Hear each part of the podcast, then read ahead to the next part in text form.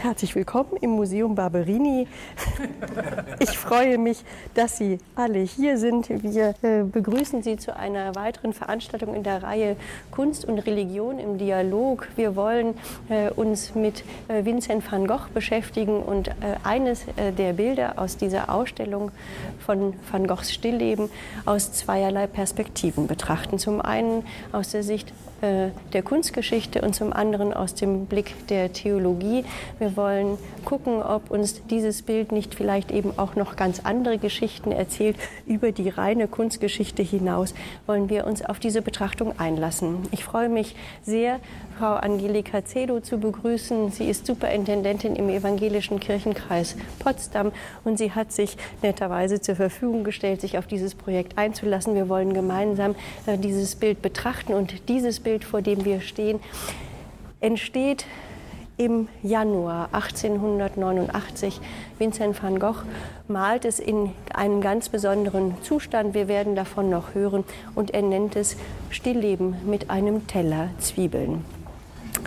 Wir wollen vorab einen Blick auf die Ausstellung richten, in, dem, äh, in der dieses Bild hängt. Es ist ein, eine Ausstellung, die sich ausschließlich mit den Stillleben van Goghs beschäftigt und äh, sie spielen eine große Rolle in seinem Werk.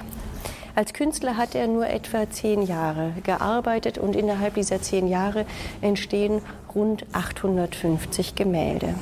Davon sind alleine 170 Stillleben und das zeigt, wie wichtig diese Gattung für ihn gewesen ist.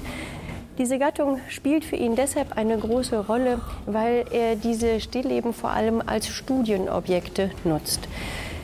Da er nie eine Akademie besucht hat, da er äh, nie eine reguläre Ausbildung als Künstler genossen hat, hat er sich einen Großteil seines Könnens und Wissens selbst beigebracht.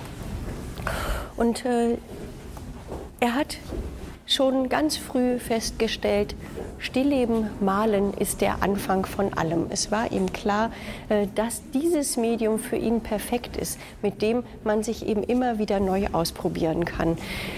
Die Gegenstände, die man da malt, die laufen einem im wahrsten Sinne des Wortes nicht davon. Man hat alle Zeit der Welt zu studieren, wie äh, die Objekte irgendwie vor einem liegen, wie man sie malen kann.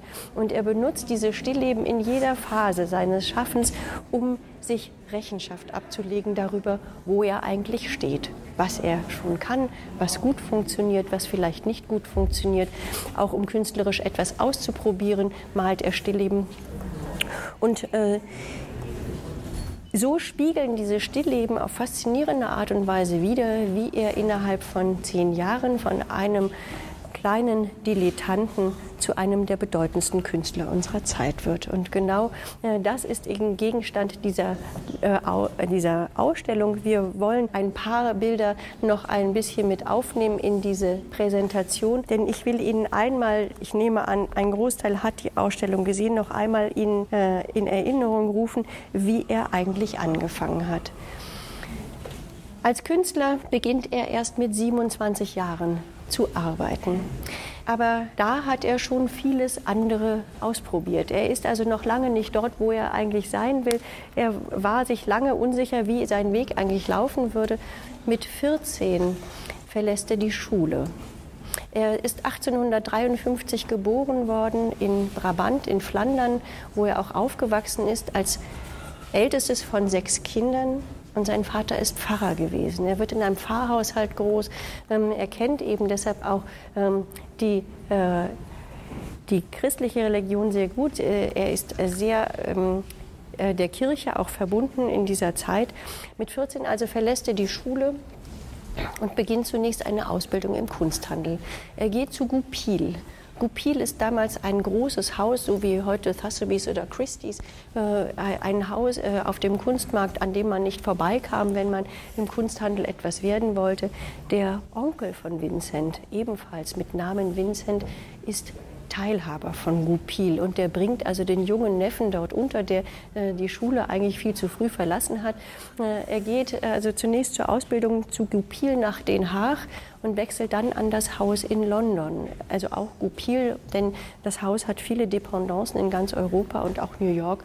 Er kommt also auch ein bisschen rum, nicht bis nach New York, aber immerhin in Europa. Das ist ihm auch kein Problem, denn er ist trotz der früh abgebrochenen Schulbildung ein gut gebildeter junger Mann. Er spricht mehrere Sprachen, Englisch, Französisch, Deutsch, neben der Muttersprache Niederländisch, sodass er sich problemlos auch in Europa bewegen kann.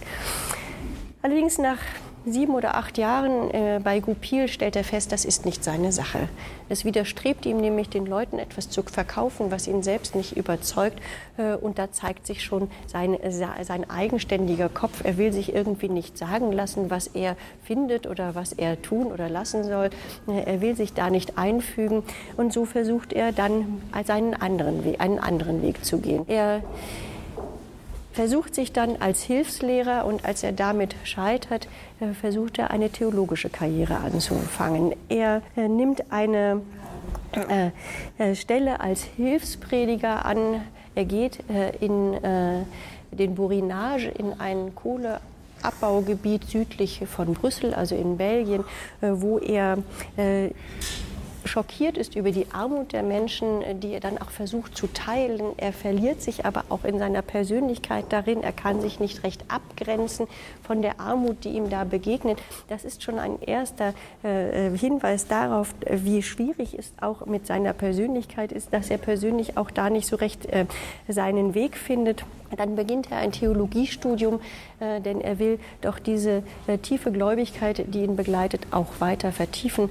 Äh, das scheitert. Äh, er kommt mit den theologischen Anforderungen, den intellektuellen Anforderungen nicht klar, obwohl man ihm äh, durchaus attestiert, dass er ein äh, begabter Prediger ist, aber das reicht dafür nicht. und dann eben mit 27 entscheidet, sich erst, entscheidet er sich erst Künstler zu werden. Und diese Entscheidung ist ihm nicht leicht gefallen und er hat auch gar keine Ahnung, wie er es anstellen soll. Denn ein Akademiebesuch hat er nicht vorgesehen. Auch da würde man ihm ja sagen, was er tun oder lassen soll. Das will er nicht. Er will sich frei entfalten.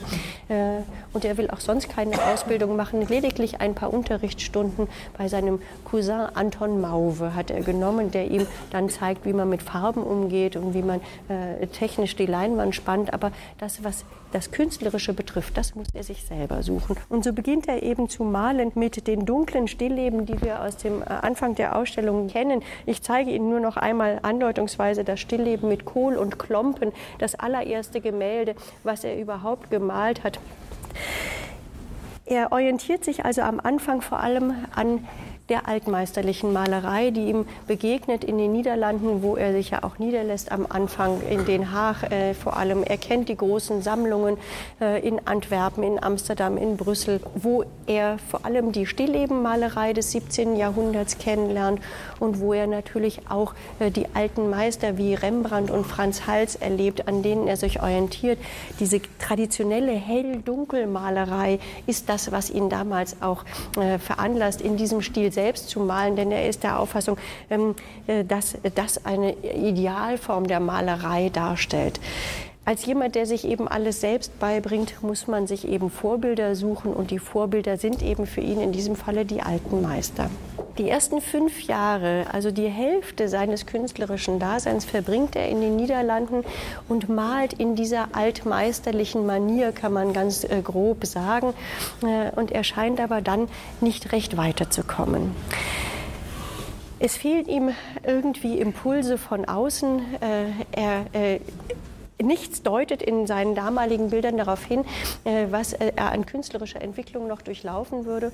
Und äh, er hat dann Anfang 1886 einen Brief von dem Bruder Theo bekommen. Der Bruder Theo ist für, eine, für ihn eine wichtige Figur. Theo ist vier Jahre jünger als ihn und ist nun auch schon bei Goupil tätig. Der Onkel hat also auch Theo bei Goupil untergebracht, allerdings in Paris. Und äh, Theo lädt ihn jetzt ein, nach Paris zu kommen und sagt, komm doch nach Paris. Er schreibt, hier gibt es ein paar ganz erstaunliche Künstler, die nennen sich Impressionisten und die machen ganz bemerkenswerte Sachen. Das musst du dir angucken. Und so fährt Theo Anfang des äh, Vincent Anfang des Jahres 86 nach Paris und was er dort erlebt, ändert tatsächlich seine Kunst schlagartig. Denn er erlebt, wie die Impressionisten ganz anders als er mit den Farben umgehen. Hier erlebt er helle Farben, Pastellfarben, Licht äh, in den Bildern, etwas für ihn vollkommen Neues äh, und er traut sich auf einmal selber auch ganz neue Sachen zu. Er wagt es, mit Pastellfarben zu arbeiten oder auch den einzelnen Pinselstrich einfach so sichtbar stehen zu lassen, nachdem vorher immer alles so scheinbar perfekt altmeisterlich gemalt ist. Jetzt auf einmal äh, entwickelt sich das. Mit vielen Blumenstillleben erschließt er sich die Farbenwelt, erobert er sich die Farbenwelt und mit vielen anderen Sachen nähert er sich auch ganz vielen neuen Techniken an. Er setzt sich auseinander zum Beispiel mit dem Neoimpressionismus oder Pointillismus, äh, den er bei Paul Signac kennengelernt hat. Er lernt Paul Gauguin in Paris kennen, der ihm äh, ebenfalls neue äh, Kunstwege zu beschreiten scheint äh, und äh, vieles mehr. Er befreundet sich mit Henri de Toulouse-Lautrec. Er merkt, hier gibt es viel, viel Potenzial. Äh, diese Zeit in Paris ist für ihn eine intensive Zeit des Vorbereitens und Ausprobierens, wie es denn eigentlich weitergehen kann. Aber nach zwei Jahren hat er die Stadt satt, die große Stadt, die ihm eigentlich zu lebhaft ist, zu anstrengend. Er will wieder ein ruhigeres Leben haben und er geht nach Arles in die Provence. Dort erlebt er die Sonne des Südens, das Licht des Südens. Und er nimmt wahr, wie intensiv diese Sonne ist, wie warm diese Sonne ist und er will dieses Licht malen. Und so bekommt die Farbe Gelb eine ganz neue Bedeutung für ihn. Gelb gewinnt auf einmal eine große Rolle in seinem Werk. Drehen Sie sich nur einfach einmal nach hinten um und schauen Sie auf das monochrome Stillleben, äh, das eines der ersten Bilder ist, was in der Zeit in Arles entsteht. Ein Bild nur aus der Farbe Gelb gemalt. Er versucht sich also Gelb auch in ihren ganzen ganzen Facetten zu erschließen. Und in dem Sommer dieses Jahres äh, entwickelt er den Gedanken, eine Künstlergemeinschaft gründen zu wollen. Er ist überzeugt, äh, dass äh, das viel besser ist, als immer nur alleine zu arbeiten. Er er möchte gerne gemeinsam mit anderen Künstlern sich entwickeln und er lädt dafür Paul Gauguin ein. Gauguin hatte er ja in Paris kennen und schätzen gelernt und nun äh, er schickt er ihm intensiv Briefe, immer wieder lädt er ihn ein, nach Arles zu kommen und er sagt, du musst doch kommen. Äh, und äh, er schreibt dann auch, und ich habe ein gelbes ein Haus gemietet, das habe ich gelb angestrichen, also er preist es förmlich an. Äh, und äh, Gauguin zögert noch.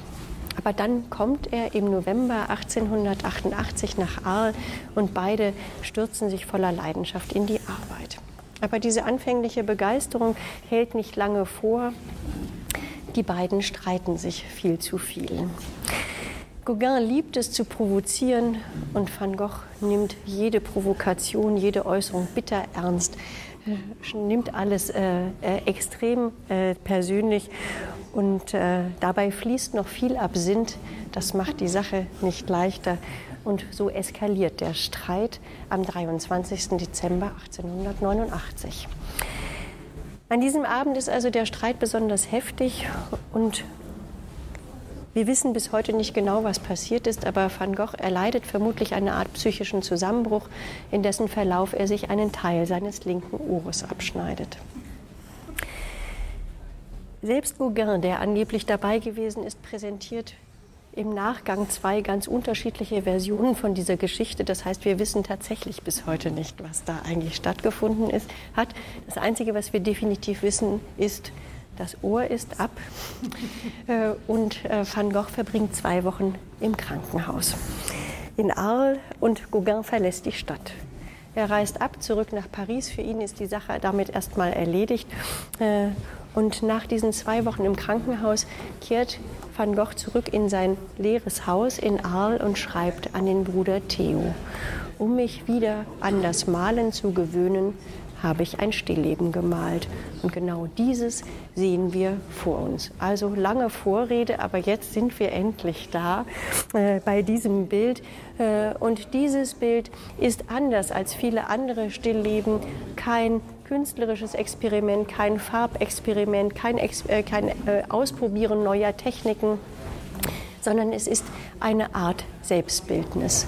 Denn er legt sich Rechenschaft über diese Situation ab, in der er sich befindet. Er stellt all das zusammen, was ihm für diese Situation als ausschlaggebend erscheint. Und er versucht sich klar zu werden, was jetzt eigentlich gewesen ist und wie es weitergehen soll. Im Zentrum des Bildes sehen wir einen Teller mit Zwiebeln. Und auch links und rechts von dem, von dem Teller liegen noch zwei Zwiebeln und diese Zwiebeln stehen tatsächlich für Vincent van Gogh selbst. Ich komme gleich noch dazu, warum das so ist. Diese Zwiebeln keimen gerade wieder aus. Sie werden wieder grün. Es ist das Sinnbild für den Neuanfang. Es geht also wieder aufwärts. Er ist sicher, er ist auf einem guten Weg. Äh, er schaut nach vorne. Zwiebeln allerdings sind ambivalente Gewächse, denn sie hinterlassen einen scharfen Nachgeschmack, wenn man sie isst und wenn man sie aufschneidet, dann kommen einem auch mal die Tränen. Und auch das ist sehr aussagekräftig für die Situation van Goghs in diesem Fall im Januar 1889 nach der Entlassung aus dem Krankenhaus. Denn im wahrsten Sinne des Wortes hängt ihm die Sache mit Gauguin noch ganz schön nach. Äh, das heißt, ein scharfer Nachgeschmack, ein intensiver Nachgeschmack und viele Tränen gehören auf jeden Fall auch dazu. Vor dem Teller sehen wir Tabak und Pfeife liegen. Das äh, gönnt er sich ab und zu, das ist der Genuss.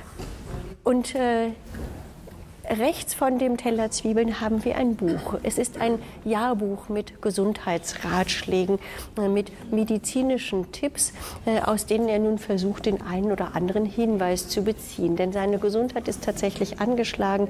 Er will sich jetzt selbst therapieren, so wie er ja auch der Überzeugung war, dass er sich sein künstlerisches Können aus Büchern beibringen kann. So glaubt er, man kann sich auch mit Büchern gut behandeln. Dass das nicht so ist, das werden wir noch äh, hören, aber er glaubt, das geht. Und dann ein Brief, ein Brief von seinem Bruder Theo aus Paris. Ähm, und äh, dieser Brief steht natürlich für die enge Freundschaft der Brüder miteinander. Theo ist für ihn tatsächlich der engste Vertraute, den er je gehabt hat in seinem ganzen Leben. Das ist für ihn der entscheidende Bezug auf ihn setzt er immer. Theo ist äh, darüber hinaus eben auch der künstlerische Berater und äh, auch der Kunsthändler in Paris, denn er bringt die Bilder von Vincent an den Pariser Kunstmarkt, sorgt auch für den einen oder anderen Verkauf. Äh, und am Ende ist er natürlich auch der Financier, äh, denn Theo schickt immer dann Geld, äh, wenn es alle ist und wenn es gebraucht wird. Insgesamt gibt es erhalten noch über 650 Briefe von Vincent an Theo. Und besonders in dieser Zeit zwischen November und dem Frühjahr äh, also November 88 und Frühjahr 89 ist der Brieffluss ähm, extrem intensiv, denn er beklagt, Vincent beklagt immer wieder, dass er kein Geld habe äh, und er schreibt eben auch jeden dritten Tag einen Brief, weil es eben eigentlich nicht reicht. Ich will einmal ein kurzes Zitat dazu bringen, wo man dann sieht, wie wichtig eben doch auch die finanzielle Frage immer für ihn gewesen ist. Ähm da schreibt er, am 17. Januar an Theo. Also er macht eine umfangreiche Ausstellung, Aufstellung seiner Ausgaben und er schreibt, wir sind also am Tag oder am Tag nach meiner Entlassung aus dem Krankenhaus schon bei unfreiwilligen Ausgaben meinerseits von 103 Franc 50. Hinzufügen muss man noch, dass ich dann am ersten Tag mit Roulin fröhlich im Restaurant gegessen habe, völlig beruhigt und ohne Furcht vor neuer Angst. Das Ergebnis von alledem war schließlich, dass ich um den 8. herum blank war.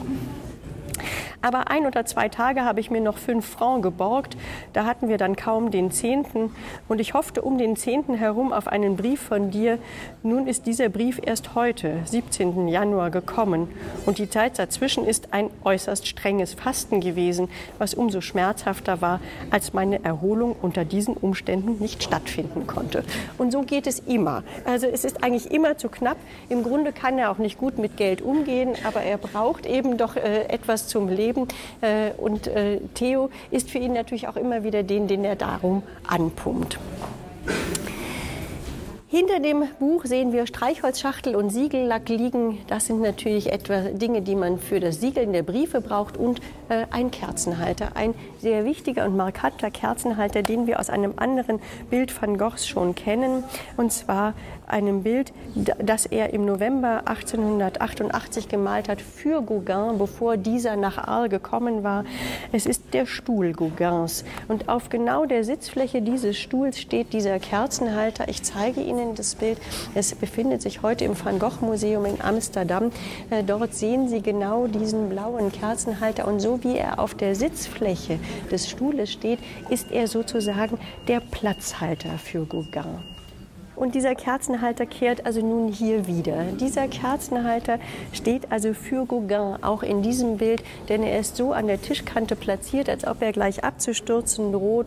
Äh, und es ist also auch Van Gogh klar, dass diese Freundschaft am seidenen Faden äh, hängt nach diesen äh, vorangegangenen Umständen.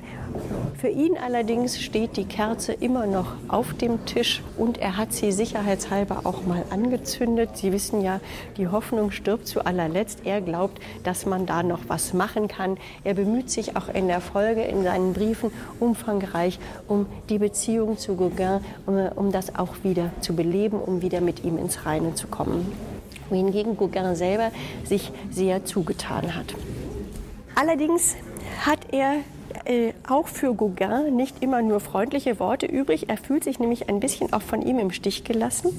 Und ich will Ihnen dazu noch eine kurze Passage vortragen, die er auch an seinen Bruder Theo schreibt ebenfalls in dem Brief vom 17. Januar. Äh, dieser Brief geht in der gedruckten Ausgabe über äh, fünf oder sechs große Seiten. Also ich weiß nicht, wie viele Seiten der handschriftlich umfasst hat. Das ist ein Riesenbrief. Also er schreibt. Wenn man, also rückblickend äh, auf diese ähm, Abreise von Gauguin, schreibt er, wenn man das jetzt in aller Kühnheit analysiert, hindert uns nichts daran, in ihm, also in Gauguin, den kleinen Tiger Bonaparte des Impressionismus zu sehen. In Bezug auf, ich weiß nicht recht, wie ich es sagen soll, auf sein Verschwinden, sagen wir aus Arles.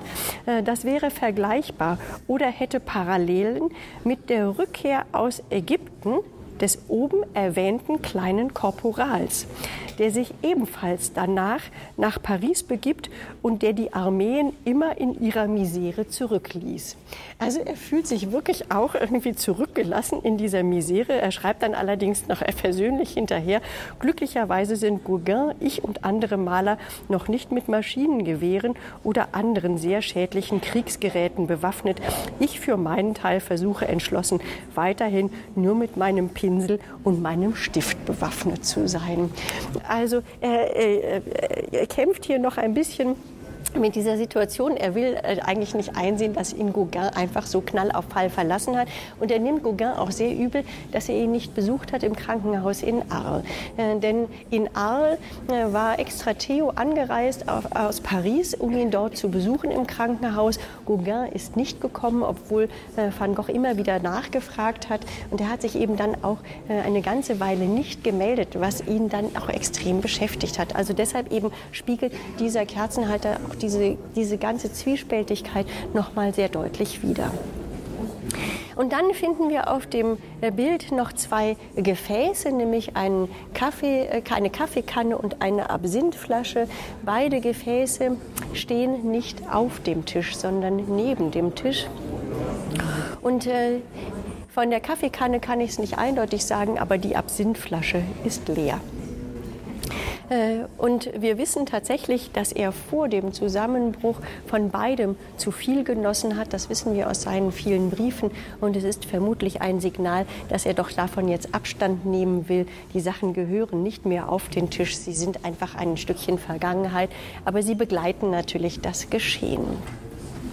Und dann gibt es noch ein kleines Detail, was Sie möglicherweise bisher noch gar nicht bemerkt haben. Ähm, es ist ein Streichholz, was auf dem Brief liegt, der von seinem Bruder Theo stammt. Äh, es ist ein abgebranntes Streichholz äh, und vermutlich äh, ist es das naheliegendste, nämlich dass er die Kerze angezündet hat und das Streichholz da abgelegt hat. Es kann aber durchaus auch mehr sein. Ich will nicht hineingeheimnissen, aber ich will noch einmal auf die Zusammenhänge kommen. Noch vor dem großen Streit mit Gauguin am 23. Dezember muss Van Gogh von Theo einen Brief bekommen haben, in dem ihm dieser mitteilt, dass er sich verlobt mit Johanna Bonger. Und möglicherweise hat auch das seine emotionale Situation äh, in Probleme gebracht, denn er fürchtete vielleicht auch um die enge Vertrautheit zwischen den Brüdern, dass da nun auf einmal jemand eindringt in diese äh, doch sehr, sehr äh, enge Beziehung äh, und vielleicht fürchtete er auch, äh, ihn zu verlieren.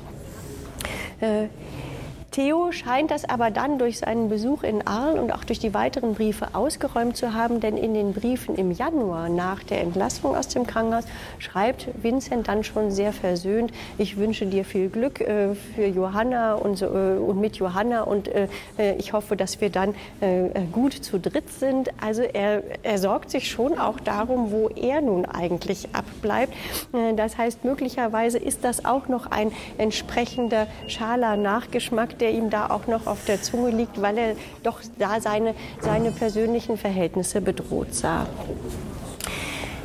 Das ist soweit der Inhalt. Ich will aber jetzt noch auf das Stilistische kommen, was hier eine wichtige Rolle spielt. Denn in diesem Bild haben wir das vor Augen, was Vincent van Gogh auch stilistisch so besonders und so einzigartig macht.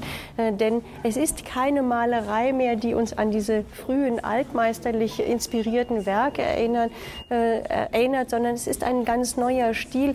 Er besteht vor allem aus kleinen, kurzen Pinselstrichen, die er überall nebeneinander auseinandersetzt. Äh, diese Tisch, äh, dieser Tisch ist auch seltsam verzerrt in der Perspektive. Er arbeitet nicht mehr nach genauen perspektivischen Regeln. Er hebt diese Regeln auf. Er malt sozusagen frei nach seinen Empfindungen und nach seinen äh, Ideen. Und diese kleinen kurzen Pinselstriche führen dazu, dass das ganze Bild nicht mehr so präzise wirkt, aber irgendwie auch vibriert, irgendwie eine Unruhe erhält.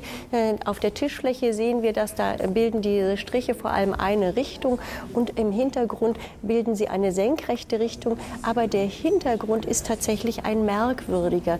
Wir sehen zwar noch eine Art von ähm, Fußbodenkante, aber die wirkt auch merkwürdig wellenförmig. Das ist nicht mehr real, das entspringt der eigenen Fantasie Vincent van Goghs. Und auch diese Striche, die er senkrecht in die blaue Farbe hineinsetzt, ich weiß gar nicht, ob Sie das von hinten sehen kann, ähm, in der oberen Hälfte setzt er gelbe Pinselstriche auf den blauen Untergrund, im etwas unteren liegenden Teil, das wahrscheinlich den Fußboden noch simulieren sollte, sind die Pinselstriche in die gleiche Richtung, aber jetzt rot-braun oder orange. Ähm, braun gemalt äh, und damit versucht er natürlich auch Farbeffekte hervorzurufen, äh, besondere ähm, äh, Farben miteinander zu kombinieren. Es sind hier vor allem Komplementärfarben, die ihn beschäftigen. In diesem Falle Blau und Orange als Kombination oder Blau und Gelb. Diese Kombination kommt immer wieder in diesem Bild zu tragen. Diese, ähm, diese Kombination scheint ihm in dieser Situation das Passende zu sein. Es ist Bild aber eben auch das Zeichen, dass er in, mit seiner Malerei etwas geschaffen hat, was über die realistische Malerei am Ende des 19. Jahrhunderts hinausgeht. Äh, er hat sich intensiv darum bemüht, von Anfang an sein Gefühl in seine Bilder zu legen. Er wollte von Anfang an nicht nur einfach malen, was er vor sich hat, sondern er wollte vor allem malen, was er empfindet. Und der Betrachter sollte auch empfinden, was in ihm vor sich geht. Man sollte äh, die, die Materialität der Gegenstände empfinden. Man sollte empfinden, wie sie beschaffen sind. Das sollte man fühlen. Äh, und das versucht er tatsächlich zum Ausdruck zu bringen, indem er mit Hilfe von verzerrten Perspektiven und auch dieser Unruhe in den Pinselstrichen tatsächlich auch zu erreichen sucht. Diese dieser unruhige Untergrund und Hintergrund ist tatsächlich nicht real, es ist eine eigene Erfindung Vincent van Goghs, äh, wofür es in der Wirklichkeit keine Vorlage gibt. Also er malt etwas, was wirklich nicht da ist in dieser Form. Äh, und damit durchbricht er tatsächlich auch die Grenze äh, in der Kunst äh, und stößt vor in die Moderne, wofür eben bis heute noch intensiv geschätzt wird wofür er heute überhaupt als Künstler steht, als derjenige, der einen ganz wesentlichen Schritt gemacht hat. Vincent van Gogh steht für einen Paradigmenwechsel in der Kunst, äh, denn während ein Großteil der Künstler bis in die zweite Hälfte des 19. Jahrhunderts sich vor allem darum bemüht hat, die sichtbare Welt wiederzugeben in der Kunst, ging es ihm maßgeblich darum, sein Gefühl zum Ausdruck zu bringen. Und dafür hat er Natur verändert, und zwar aktiv abgewandelt. Etwas, was die Impressionisten nie gewagt hätten, die zwar ähm, äh, die Atmosphäre anders geschaffen haben, aber sie wollten sich immer an die Topografie, an die äh, Vorlage halten. Es sollte immer wieder erkennbar sein. Für ihn ist das nicht mehr wichtig. Für ihn ist nur wichtig, welches Gefühl kommt aus dem Bild heraus? Das ist also das, was er leistet als Künstler und wofür er dann eben auch äh, herangezogen wird als, als Vorbild für die Expressionisten. Am Anfang des 20. Jahrhunderts beziehen sich die Expressionisten ausdrücklich auf Vincent van Gogh. Die, die Expressionisten verändern ihrerseits eben auch die Wirklichkeit und machen eben ihren eigenen Weg daraus. Und so wird Vincent van Gogh am Ende äh, zur Ikone der modernen Malerei. Äh, denn er vollzieht den Wechsel äh, von der realistischen Malerei zu einer äh, aus dem Inneren kommenden Malerei. Also er malt, was er empfindet, er malt seine subjektive Wahrnehmung und das tatsächlich spielt in der Kunst des 20. und 21. des 21. Jahrhunderts eben auch eine viel größere Rolle. Die Subjektivität des Künstlers ist hier entscheidend äh, und nicht mehr die Objektivität der Wiedergabe des Gesehenen. Das macht Vincent van Gogh so einzigartig. Am Ende sieht Vincent van Gogh nach dieser Zeit in äh, Arles in den folgenden Wochen, wo er allein in seinem Haus ist, dass er alleine ohne Hilfe, ohne medizinische Hilfe nicht klarkommt. Er braucht Unterstützung. Er begibt sich dann freiwillig in eine psychiatrische Klinik. Er geht für ein ganzes Jahr nach Saint-Rémy en Provence. Und nach der Entlassung aus Saint-Rémy im Mai 1890 verlässt er die Provence endgültig und geht nach Auvers-sur-Oise. Auvers ist ein kleiner Ort nicht weit von Paris, wo er sich niederlässt. Und in den folgenden gut zwei Monaten entstehen noch einmal 80 Gemälde. Es ist eine intensive Schaffenszeit. Teilweise zwei bis drei Bilder am Tag malt er. Darunter noch mal zehn Stillleben. Und dann im Juli 1890 schießt er sich eine Kugel in die Brust und damit endet dieses Künstlerleben abrupt mit 37 Jahren. Aber er hat es eben geschafft, innerhalb dieser kurzen Zeit äh, die kompletten Traditionen der Malerei zu überwinden und aufgrund auch seiner eigenen persönlichen Konstitution und Wahrnehmung zu einer ganz neuen Kunst zu kommen, die vorbildhaft wird für eben, wie ich sagte, das 20. und 21. Jahrhundert. Ich will an dieser Stelle jetzt meinen Part beenden und ich möchte jetzt das Mikro übergeben an Frau Zedo. So, und ich setze mich wunderbar. wunderbar. Ja, nun darf ich Ihnen die Sicht einer Theologin daneben halten und ich danke sehr herzlich äh, für die freundliche Einladung zu dieser spannenden Aufgabe. Denn für mich ist es tatsächlich das erste Mal, dass ich mich mit dem Blick oder mit dem theologischen Blick einem Werk van Goghs nähere. Bisher waren es eher die Werke des Mittelalters, die in meinem Blick standen. Und so war es für mich ein Riesensprung vom Mittelalter bis in den Januar 1889. Und damit ich diesen Sprung einigermaßen unfallfrei hinkriege, habe ich mich von außen dem Bild genähert in drei Reiseschritten, sagen wir. Der erste Schritt relativ unspektakulär, allgemeine Vorbemerkung und eine glitzekleine persönliche Notiz. Der zweite Schritt schließlich das Werk ganz von außen betrachtet und im dritten Schritt gehe ich dann ein bisschen mehr ins Detail und setze dann die Theologie daneben. Also erstens allgemeine Vorbemerkung und persönliche Notiz.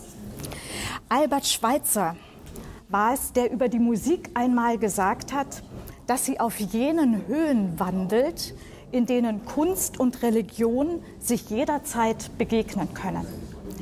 Dies scheint mir in der Tat ein Satz, der nicht nur für die Musik Gültigkeit hat, sondern auch für die Malerei. Denn ich denke, Malerei und Religion haben eines gemeinsam. Wir haben es gerade am Ende schon bei Ihnen gehört, Frau Dr. Entrup. Sie versuchen immer mehr darzustellen als das, was vordergründig hörbar oder sichtbar oder lesbar ist. Sie ahnen hinter allem, was sie sehen, noch eine andere Wirklichkeit und versuchen, diese sichtbar zu machen. So sind eben Bilder wie dieses Stillleben von Van Gogh und all die anderen wunderbaren Werke, die wir hier sehen, nicht nur einfach ästhetische Kunstwerke, sondern sie enthalten viele verschlüsselte Botschaften. Und religiöse Ausdrucksformen wie zum Beispiel die Kirchenmusik oder auch die Psalmen sind nicht einfach nur Klangerlebnisse oder Poesie, sondern sie weisen immer über sich selber hinaus. Sie tun dies in der Religion, um ein Fenster zum Geheimnis Gottes aufzumachen. Transzendieren nennen die Theologen das. Deshalb finde ich, sind Malerei und Religion gewissermaßen artverwandt, weil es beiden um den Mehrwert geht. Schlicht gesagt könnte man sagen, unsere Aufga Aufgabe ist es, das Mitgemeinte rauszufinden. Philosophisch gesprochen würde man sagen, die Wirklichkeit hinter den Dingen zu entdecken. Jetzt kommt die klitzekleine persönliche Notiz. Ich selber bin ein Mensch, der ganz stark auf äußere Reize reagiert. Zum Beispiel Farben können in mir Töne und Klänge auslösen. Und Töne und Klänge wiederum können zu Bildern und Farben werden. Aber auch Geräusche, ein Raumeindruck, Wind, Worte, kurz irgendwie alles führt zu etwas anderem hin. Wenn ich also solch ein Stillleben wie dieses betrachte, dann können Sie sich, sich das vorstellen wie eine Explosion in meinem Kopf, die aus Farben, Klängen, Bildern und Worten besteht. Und nun war für mich die Herausforderung, dieses Feuerwerk aus Tönen, Klängen, Bildern, Worten, was ich beim Anblick dieses Stilllebens gefühlt habe, zu sortieren zu ordnen und zu deuten. Zweitens, der Blick auf das ganze Bild. Mir scheint es, als ob Vincent van Gogh dieses Bild doppelt in Szene gesetzt hat. Und zwar einmal gewissermaßen von außen. Für mich ist es, als ob von hier, ich stehe also genau richtig, von links sowas wie ein Spot, ein Scheinwerfer auf diesen Ausschnitt im Raum gerichtet ist. Dieser Scheinwerfer die, bringt die Farben zum Leuchten. Jede einzelne Farbe leuchtet. Das Gelb, das Grün, das Blau, sogar das Braun leuchtet. Ob hell, ob dunkel, vom Licht wird alles umfangen. Und mit diesem Umfangen assoziiere ich als Theologin den Segen Gottes, von dem ich glaube, dass er alle Seiten, die das Leben bringt, hält und trägt. Manchmal fühlen wir diesen Segen und dann erscheint uns das Dunkle hell und manchmal scheint Gott den Segen geradezu abgezogen zu haben. Hier auf diesem Bild erscheint das Leben von der leichten, schönen, hoffnungsfrohen Seite. Van Gogh malte es, wir haben es eben gehört, nach seiner Entlassung aus dem Krankenhaus in Arles. Dem Klinikaufenthalt voraus war der heftige Streit mit Paul Gauguin vorausgegangen, nachdem er sich einen Teil des linken Ohres abgeschnitten hatte. Nach dem Streit, nach der Enttäuschung darüber, dass eine künstlerische Zusammenarbeit nicht wie erhofft zustande kam, nach der Dunkelheit von Wut und Hoffnung dieses Bild wie ein Dokument von Lebenswillen und Kraft und Aufbruch. Ohne Segen, schreibt van Gogh einmal in einem seiner Briefe, gelingt mir nichts. Auf diesem Bild, denke ich, gelingt ihm alles. Neben dem Leuchten als eine Szene, die van Gogh benutzt, arrangiert van Gogh auf diesem Stillleben ganz verschiedene Dinge, zu seinem, die zu seinem Leben gehören. Und er arrangiert sie aus meiner Sicht auch so, wie sie in diesem Moment zu seinem Leben gehören. Für mich ganz ausdrucksstark und eindrücklich der Tisch, der sich, Sie können es nachher vielleicht einmal selber ausprobieren, der sich je nachdem, von wo man ihn betrachtet, entweder nach links neigt oder auch nach vorne neigt. Im Zusammenhang mit dem Leuchten der Farben und diesem sich Neigen des Tisches spricht das für mich für einen Moment der Dynamik, der Schaffenskraft und auch der Freude am Leben. Drittens schließlich die detaillierte Deutung und das wird jetzt etwas länger. Ganz in der Mitte des Bildes sehen wir einen weißen Teller, darauf zwei keimende Zwiebeln. Links daneben eine weitere und auf dem Gesundheitsmagazin eine weitere, kleinere, zaghafter keimende. Vor dem Teller, Teller Tabakbeutel und eine Pfeife.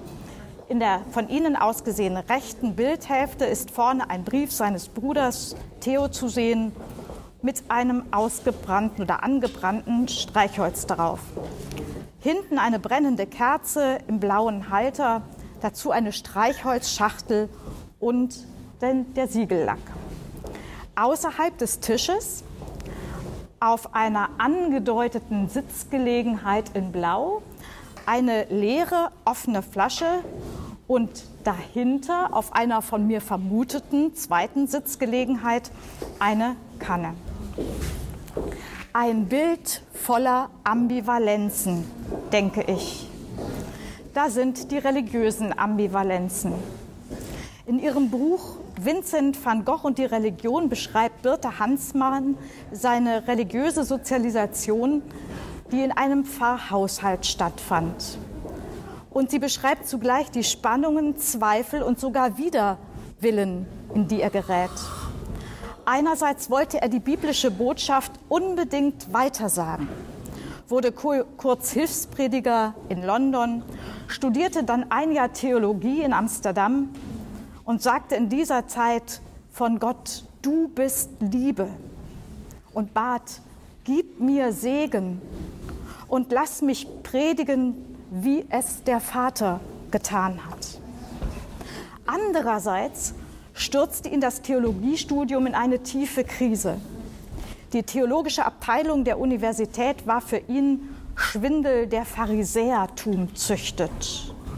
Und nach einer Episode im Laienpredigerseminar in Brüssel, wo er als ungeeignet eingestuft wurde und einer im Dissens mit seinen Vorgesetzten endenden Hilfspredigeranstellung in einem belgischen Steinkohlerevier, distanzierte sich van Gogh von der Religion.